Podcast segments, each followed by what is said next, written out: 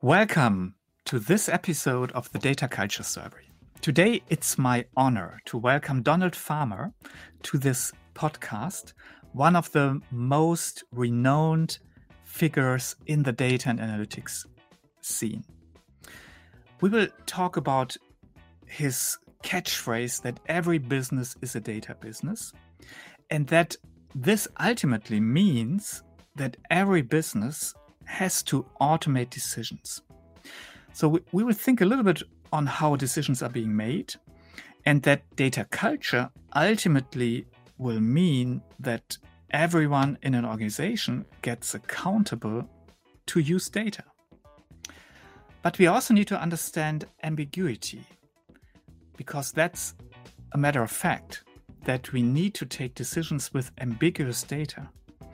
And what resolves ambiguity is something we will discuss and resolve in the podcast. And lastly, we also um, come up with a few tips on how data literacy can become an organizational and not only an individual capability, which make it much more, which makes it much more important and useful for our businesses. Enjoy the episode. Hello, Donald. Hello, delighted to see you and speak with you. Absolutely. Good to have you on our show here. Donald, it's a real pleasure to have you. You have such a, a long career in data and analytics. And um, I think one of the, the most renowned uh, persons or, or uh, personalities also in our space. So I'm really looking forward to our conversation. Let's start um, with maybe a, a, short introduction by yourself. Yeah, what what um, did you do in data and analytics over the last years, and maybe also a bit of um, what were your touch points to to data culture during all those um, different positions you had? Right, gosh, um, I should work backwards from what I do just now. Um, today, I am an independent advisor on data and analytics strategy, also on innovation strategy, but primarily data and analytics to investors and uh, to enterprises, startups, uh, worldwide, really. Um, I cover, I have customers on almost every continent. And uh, that's, I've been doing that for about six years. Before that, I was at Qlik, um, Qlik Technologies, helping them build their second generation product. I was there for about five, six years. Um, I was head of innovation and design there. Before that, I was at Microsoft for about 10 years. And there we were building some of the kind of fundamental data technologies for SQL Server, data integration, data mining, um, the Power Pivot product, which ultimately became the Power BI in memory product. So that was a, a, a, very important part of my career. Before that, I was involved in data and analytics companies in Scotland, analyzing, you know, large data warehouses for the whiskey industry, the uh, the oil industry are, are two precious national liquids, um, and and other you know kind of environments like that. And before that, I did several things. I worked in an archaeological uh, research, which is where I met my wife. Um, worked in forestry and fish farming, but in all of these things, going right back to when I was at university and before that, I was really interested in data and analytics as an archaeology researcher. I built databases and, and, and research um, systems for, for analyzing archaeological sites. When I was in fish farming, I was building systems for researching the biology and the growth of fish. I've always been interested in analytics as um, sort of driving force behind our understanding of the world and that's uh, a really important part of it for me. I have a, a sort of catchphrase that data without analysis is a wasted asset. Data on its own doesn't really do anything until you start understanding it, and understanding it is analyzing. So that's really critical for me. That's really where, if you like, I my work interacts with culture all the time because data itself, I'm not really very interested in technical stuff. You know, I, I couldn't tell you how much memory my laptop has. I have no idea what processor it runs. All that kind of stuff. it's not really that interesting to me. I'm mm-hmm. interested in what I can do with it. And it's the same with data. You know, data technologies, yeah, yeah, of course they have some interest, but but my primary interest is what you can do with it. And what you do with it is analytical. Yeah, absolutely. Yeah, but but super interesting. And I mean, we could uh, say that um, uh, many people are using uh, tools today that you helped to to build, yeah, and to design. That is kind of true, actually. When I look at the Gartner Magic Quadrant, I'm probably uh, maybe I shouldn't say I'm responsible for it. That's a, in a bad way, you know. That's true.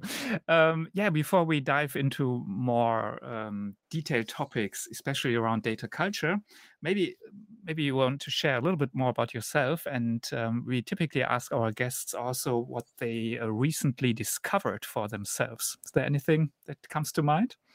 Oh yes, what I've discovered recently. Um, I knew it was there, but I but I've been researching it recently for for some um, projects. Is uh, the world of crypto, and that has been fascinating because that is a culture, technology. It's a, it's a technology that I understood. It, it, was quite interesting, but a culture that I really didn't understand at all. And as I've been sort of digging into it and understanding it more and meeting people and discussing with them, I, have learned a great deal. Some of it, you know, very, um, very interesting. Some of it quite inspiring. Mm-hmm. Some of it quite terrifying um, and quite, quite concerning. Uh, and I don't think I've come down to a settled view yet on, on what I really think about crypto as a technology and as a culture. I think I'm very skeptical still remain very, very skeptical about its real value. I don't, a lot of the times I look at NFTs, mm-hmm. I don't see much value at all in an NFT. I don't understand how it connects to the real world and how it connects to value in the real world. And I'm very skeptical about the claims of crypto as a um, as a technology that enables some people talk about it as enabling the democratizing of technology the democratizing of decision making democratizing of value and I, I, just don't see that at all i think this is still a technology which is in the hands of a tiny self-interested elite and uh, so I, I, don't see that and the more people i meet the more i the more i believe that i, I don't really uh, fall for many of the, the claims of crypto. So that's been fascinating for me because that's really opened up, like discovering a new world. It's a, it, I knew it was there. Um, and now that I'm digging into it and understanding it more, I'm, I'm having my eyes opened to, mm-hmm. to many new directions. I remain very skeptical, but it is absolutely fascinating. Yeah, absolutely. And it's interesting. I, I do get these uh, conversations more and more. So there, there are definitely um, people in the data and analytics space, especially, that also are quite open to it and are looking into it. And just today at lunchtime we had a bit of a discussion around it that, that someone uh, bought some nfts and oh right yeah. So exactly. Uh, absolutely. So um yeah let's let's dig uh, let's dig a little bit in. You you just mentioned uh, one of your catchphrases uh, which um, is definitely very catchy. That that's the one the connection between data and analytics. There's another one that i really liked from you or like from you. That's that you said um, every business is a data business. Right. Yes. Uh, every business is a data business. I mean, we can't avoid that. Um, some of my you know clients that I've worked with in recent years have included you know small restaurants in the Philippines, corner shops in Thailand. If you go to Thailand and you see a little corner shop, convenience store that sells everything, and uh, many of them use you know technology, say from Qlik, uh, to do their stock taking, to do their ordering, to understand where their business is going. They're data businesses. They, they have a lot of data, in fact, and bringing that data out, surfacing it, enabling people to use it. We're, we're all data businesses. And if you're a data business, and this goes with, with my use of data as a, as a wasted asset without analytics. If you're a data business, you must be an analytics business. Otherwise, the data you're not getting value from the analytic from, from the data.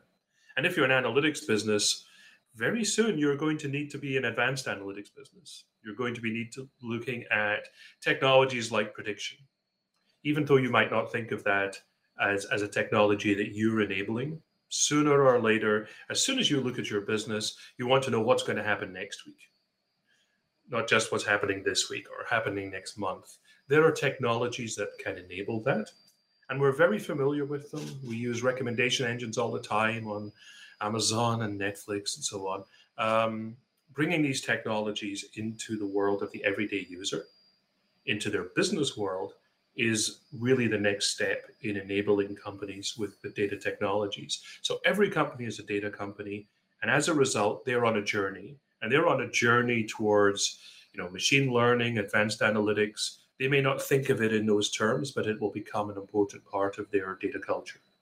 Yeah, and and with this advancement, I think we are actually also advancing in in data and analytics, meaning that we are thinking now much more around decision making or the actual action that derives from uh, what from the systems that were often used only for decision support. I think that's also an, an interesting distinction to make. That uh, we are what what do we use the data for? Yeah, and when we analyze it, we can use it just for decision support or for decision making. Right. Yeah. So there's a we used to talk about decision support for many years.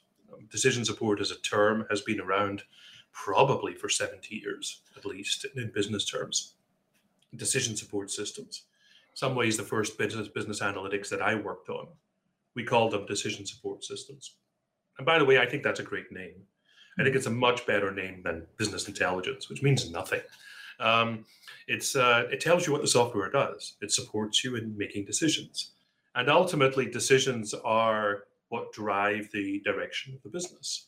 So it's all very well doing analytics, and I often say, you know, analytics without action is a, is a wasted effort. Data without analysis is a wasted asset, but analytics without action is, is a wasted effort. Why are you doing it? So the action is in the form of decisions. Now, at some point, of course, you can then start to automate decisions. And something very important happens when you automate decisions. The first is that you can make many more of them. You can make decisions in a very, very, you know, with great rapidity. A really good example of that is if you look at banking, um, where opening new accounts, sometimes getting a loan, getting an overdraft, an extension to your bank account, um, can all be automated nowadays. At one time, you used to have to visit your bank, meet your manager, have a conversation, explain to the manager, and it was nearly always a man, explain to the manager why you needed this money, how you were going to repay it, there was a there was a lot of pressure, a lot of tension. There was a lot of moralizing. there was all mm-hmm. sorts of things went on there. Nowadays, it's automatic. You go on, and as a result, the bank can act in a different way, because now the bank can spread its risk much more widely, and therefore it can offer many more loans because it's it's spreading the risk. And um, as a result, the bank can be much more efficient, and you can be much more efficient. And what happens is actually a different kind of business. And I often compare this to um, the difference between taking a photograph and making a movie. You can take photographs, um, but as soon as you make a movie, that's a very different experience because everything is moving and everything is active. But actually, a movie is just a set of photographs. It's mm-hmm. a set of photographs which is shown very rapidly. And if you think of automated decision making, when you speed up the process of automation of decision making so fast, it becomes like a movie. It becomes like a different kind of thing, different kind of business. So an automated business isn't just an ordinary business going much faster. It actually becomes a different kind of business, a business that can take risks in different ways, a business that needs different analytics to inform it, and a business that represents a completely different experience for the customer. And so when we think of automated decisions, I think sometimes business users think of it as, well, we'll just be doing the same thing, but more efficiently. I'll be doing what I do, but I'll, I'll be speeding it up. And I think that misses something very important that an automated business is a different kind of business. And this sort of automated decision making, this continuous experience, this experience of things continuously changing and continuously happening, is, is a very, very important um, distinction between the culture of a decision supported business and an automated decision business. Mm, super interesting. Um, I did also some some writing and talking on, on decision automation, and um, I, I came up even with a with the five level model that is um, similar to the five levels of automated driving. so Right. a similar idea, yeah, that you have different levels and basically you you're adjusting what the humans uh, or the human is doing and what the machine can do or, or the and how much you can actually automate but i think the the especially if you look at data culture the interesting question is where are the boundaries yeah so what Right. can you actually automate and i'm sure over the next years this will be a topic we will discuss in this podcast quite often because it's it's a big debate yeah? and It um. I, I love that um, analogy. I think the analogy with driving is actually a fantastic analogy. I it's great because, um, and you can always take analogies too far. But if you think of the basics of automatic driving, I, I my car isn't fully automatic by any means, but it it has the it keeps me going straight. If I start to go off to one side, it'll nudge me back in, which is good. Mhm. What I really want in my car is, and I don't have it, but I but I know it's out there, is the automatic parking. Mhm. I'm terrible at parking. um, but but you know that's great. I can drive as much as I want, but when I get to a really difficult thing to do, I just press the button and that's taken for me, and and the car will automatically park in any space. Now you can think of business automation. There's lots of things that human beings can do in business, but there's this very difficult situation that involves a lot of data, that involves a lot of complex decisions that are maybe difficult for humans. Press the button and you get a suggestion perhaps or you get a, an automated process. Uh, and that can include things like you know making a decision on an account.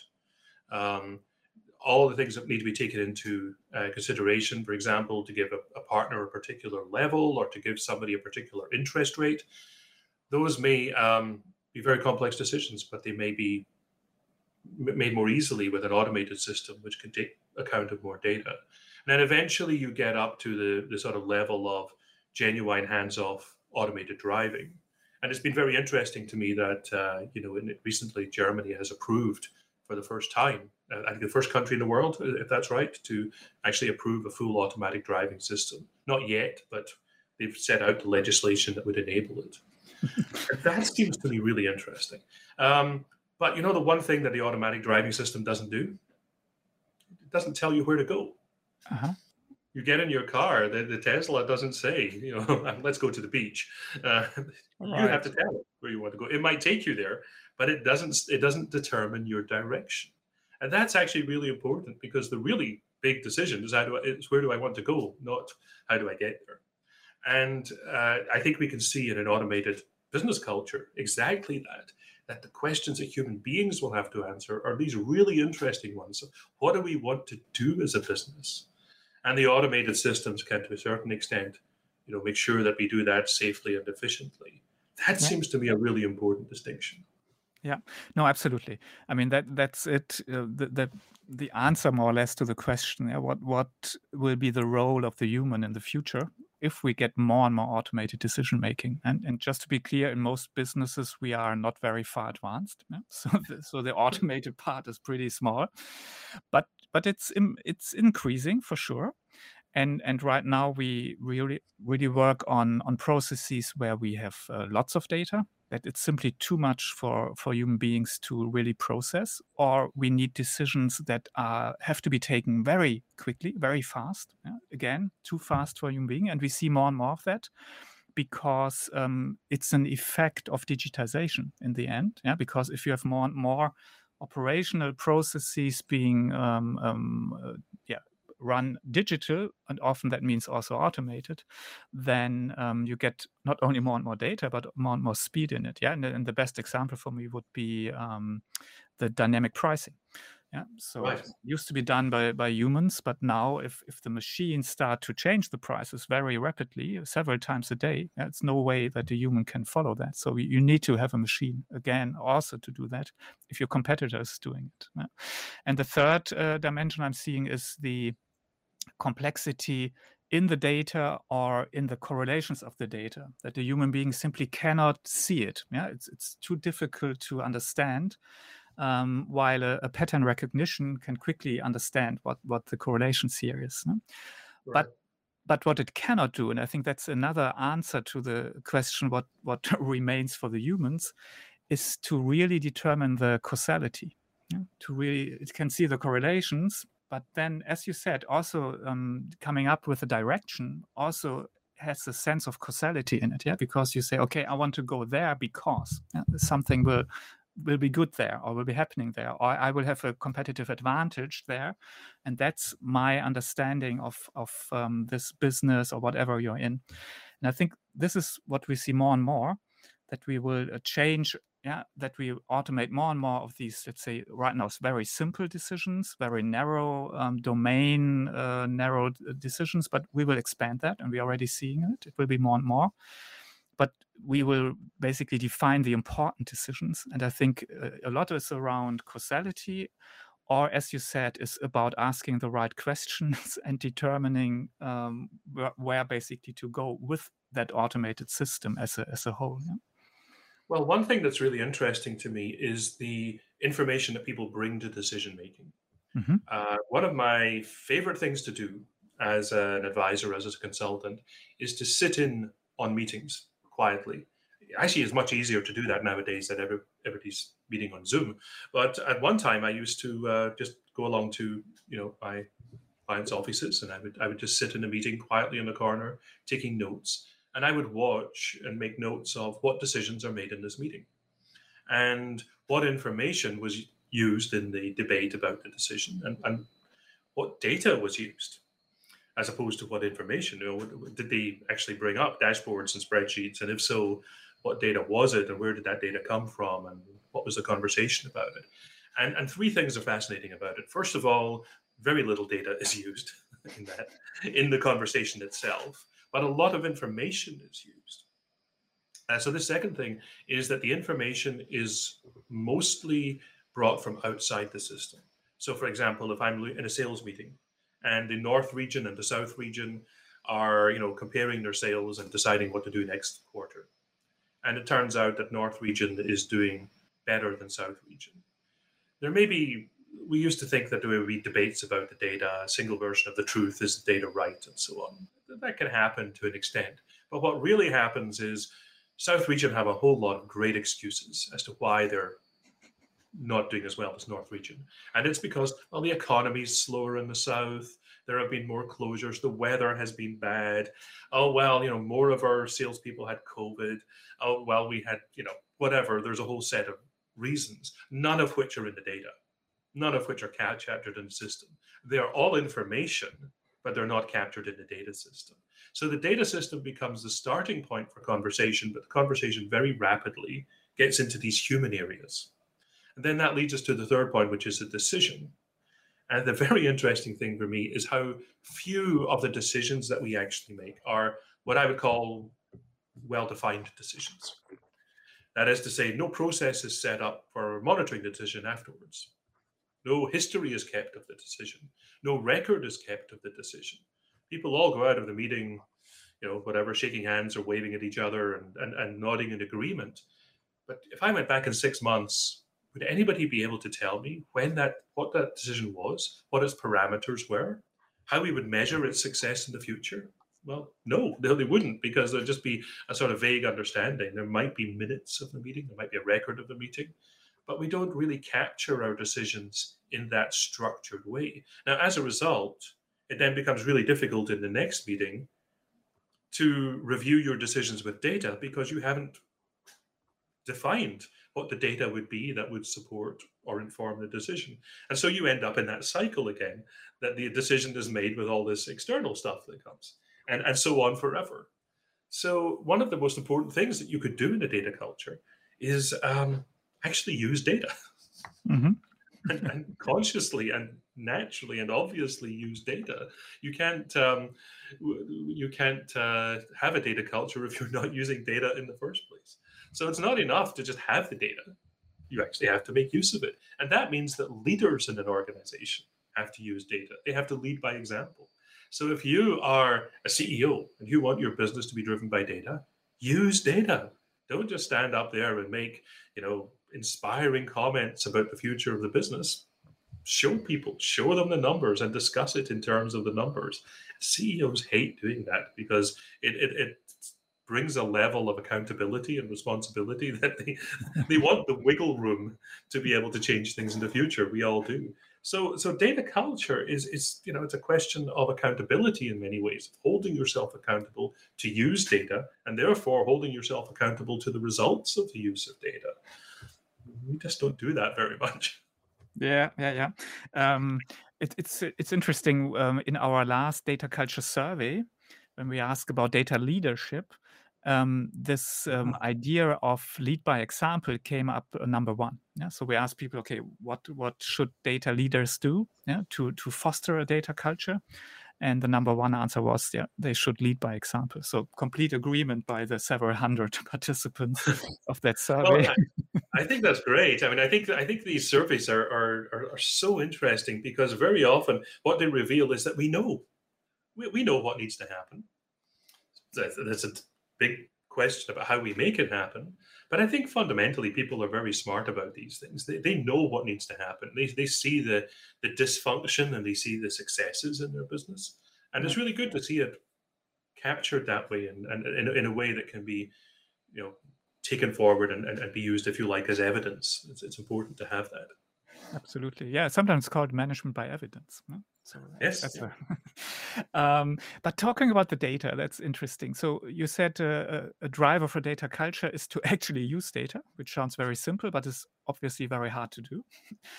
but uh, then we all know that that data is sometimes a bit difficult. Yeah, I'm I'm thinking here about the ambiguous data. Yeah, so mm. data that you maybe cannot really or you don't know whether you can trust it. So how do you see that topic?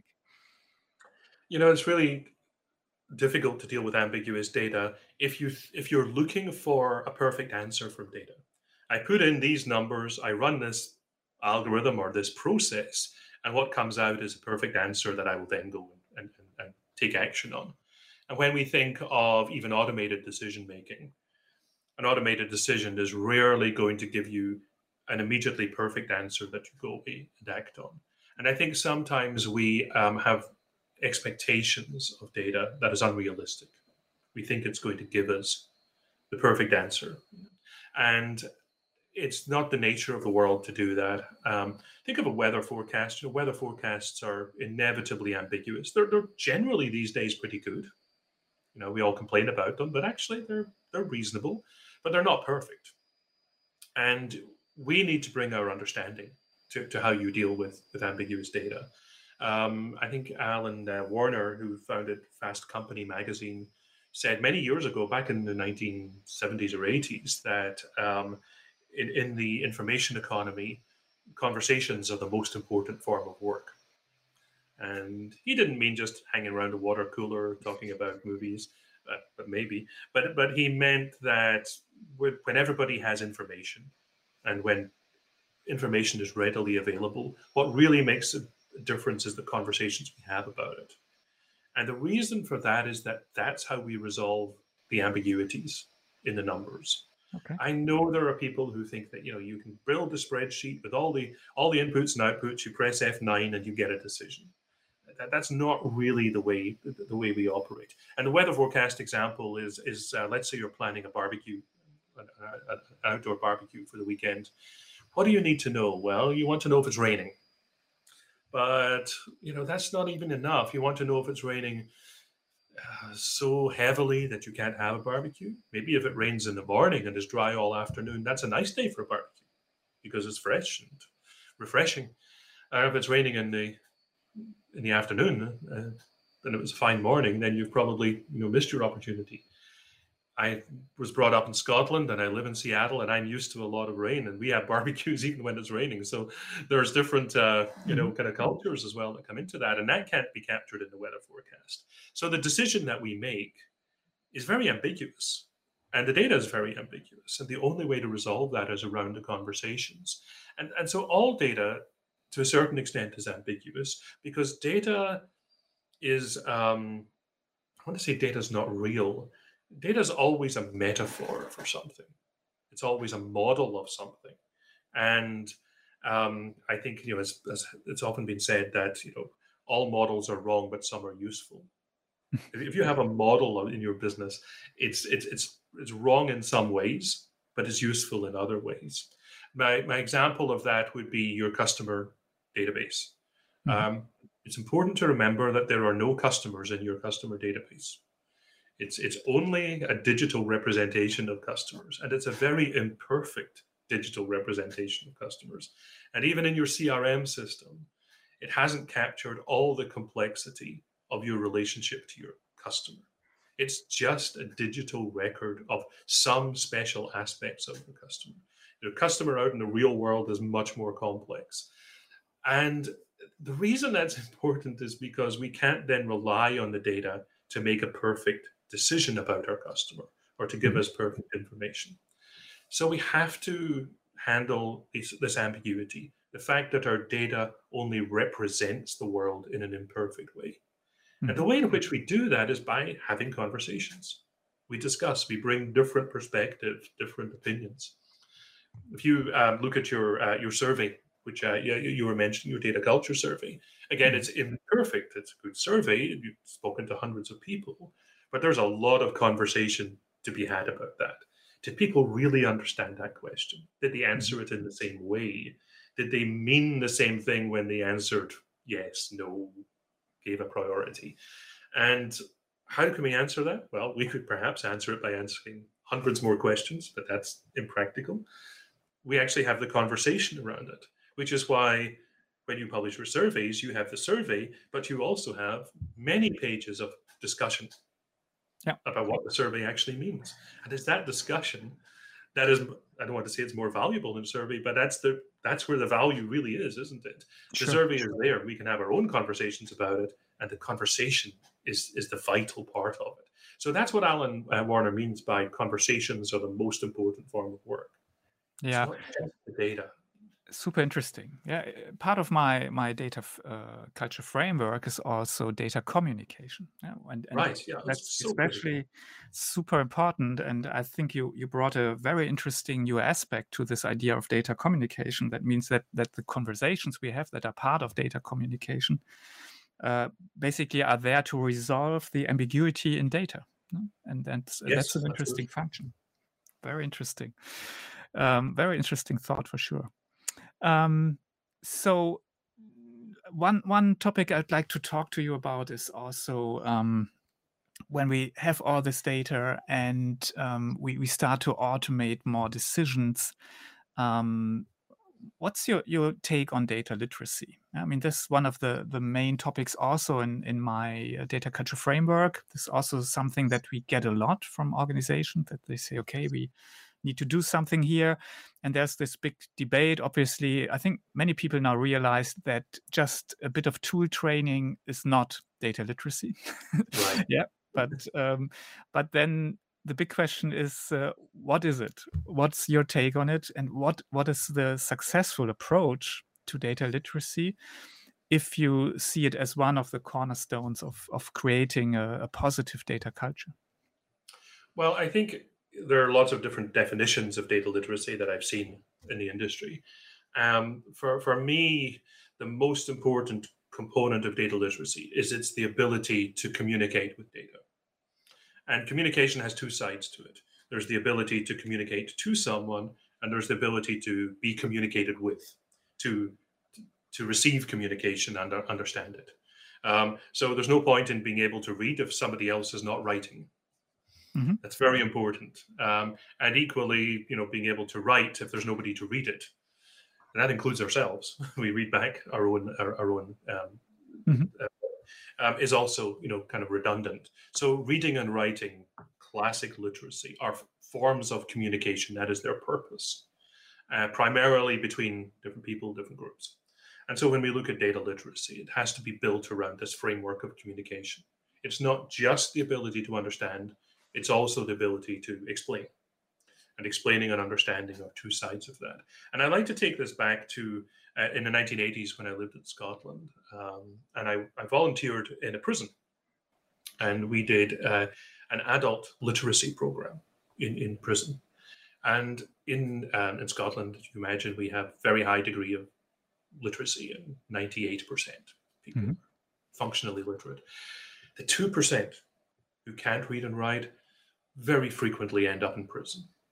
And in fact, when you look at the prison population, it's surprising or, or, or eye opening how many of those people really struggle with reading and writing. And then, of course, the reason they end up in prison is they can't get jobs, they can't apply for benefits, they can't get housing, they can't do many of the things that we take for granted.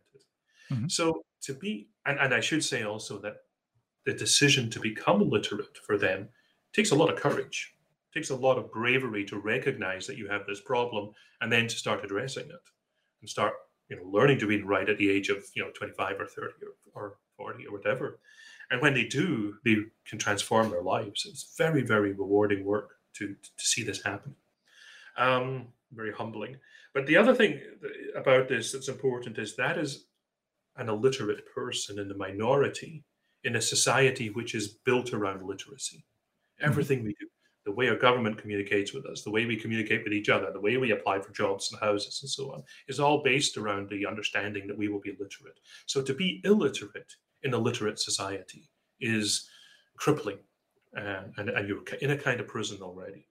Now, nowadays I don't work in prisons. I live in uh, the USA, and American prisons are very scary places, and I'm not, I'm not going to volunteer in there. But um, I do do some work with some nonprofits which are focused on literacy. An Indian nonprofit called Pratham, which specializes in measuring literacy and providing tools and materials for encouraging literacy in, in India. And one of the challenges in India is that even though there's a school system, it's not very effective and there's a very, very high degree of illiteracy. And that causes huge problems. That's a, a society which is not literate enough.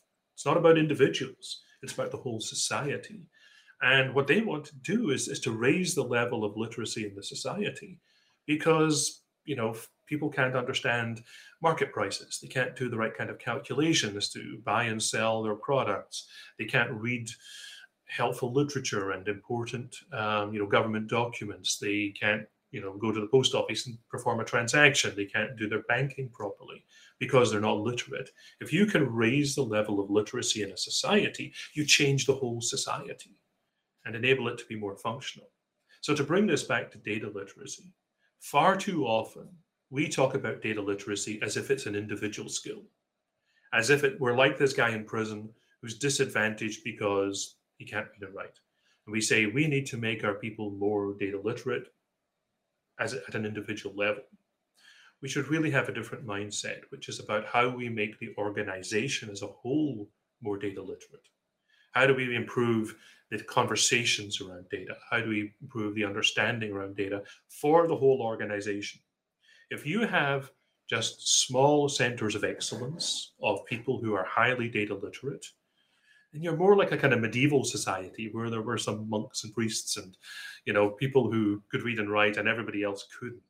Um, we need to be like a more modern society where everyone is to a certain extent literate enough to develop a different kind of organization. So I always insist that data literacy is not an individual skill, it's an organizational practice. And we need to build this. There's a, a, a praxis of literacy that is more important than the skills of the individual. It requires each individual to have a certain amount of skill. But what's really interesting is the emergent property. The, what happens when you bring these people with a moderate amount of skill together to communicate and to take action rather than having just a small number of excellently informed people who know how to read or create every data visualization. Yeah, I, I, completely agree. And I think that's one of the cornerstones how to build a data culture in an organization. Right. So to, to bring it really broadly into the organization. Um, but maybe you have some some tips for us how to do that.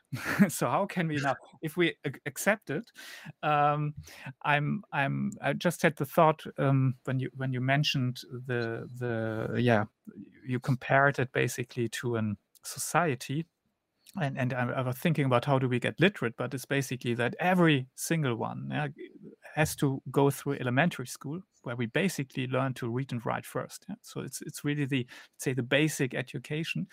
So this would mean if the and and what we what we see is that the society today is not doing that. Yeah. So we are not uh, having I my understanding or I think we don't have enough education around data in general around IT, um, anything around that. So we get people in the companies that that are lacking this literacy often. So would would you think maybe that one idea is that every single employee in a company has to run through a basic data literacy training? Or what are your thoughts? How how can we do that now in an organization to raise it in a broad level? Right so i think there's actually three things we can do mm-hmm. uh, very importantly. And the first is yes we need to provide the training um, but we also need to provide the tools and the data. No point in training people if they don't have tools and data. Mm-hmm. and the tools can be as simple as a spreadsheet for sure that's where we all start but there are tools which build on top of spreadsheets, which can make them more usable and more, more analytic. But we start with basic understanding. And here, are, here are the tools, but also data is available to people.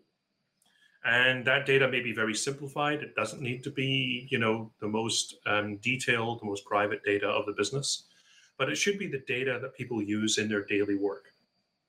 Do they actually have that data and do they have the tools to use it? Um, so if we provide that, the education, the basic education in that, an introduction to it, uh, the tools and the uh, the data, then we've given people the basics. But the next thing we need around that is um, the culture, and in fact, most importantly, we need the community of, of conversation that happens to in, to encourage people to use this. And so we need to build within our um, what I call communities of practice within our business. People need to be encouraged to, to make data driven decisions, and they need to be encouraged to use data in their communication. And they need peers, they need colleagues, they need people who can help them, not formally, but just to encourage that that that kind of conversation.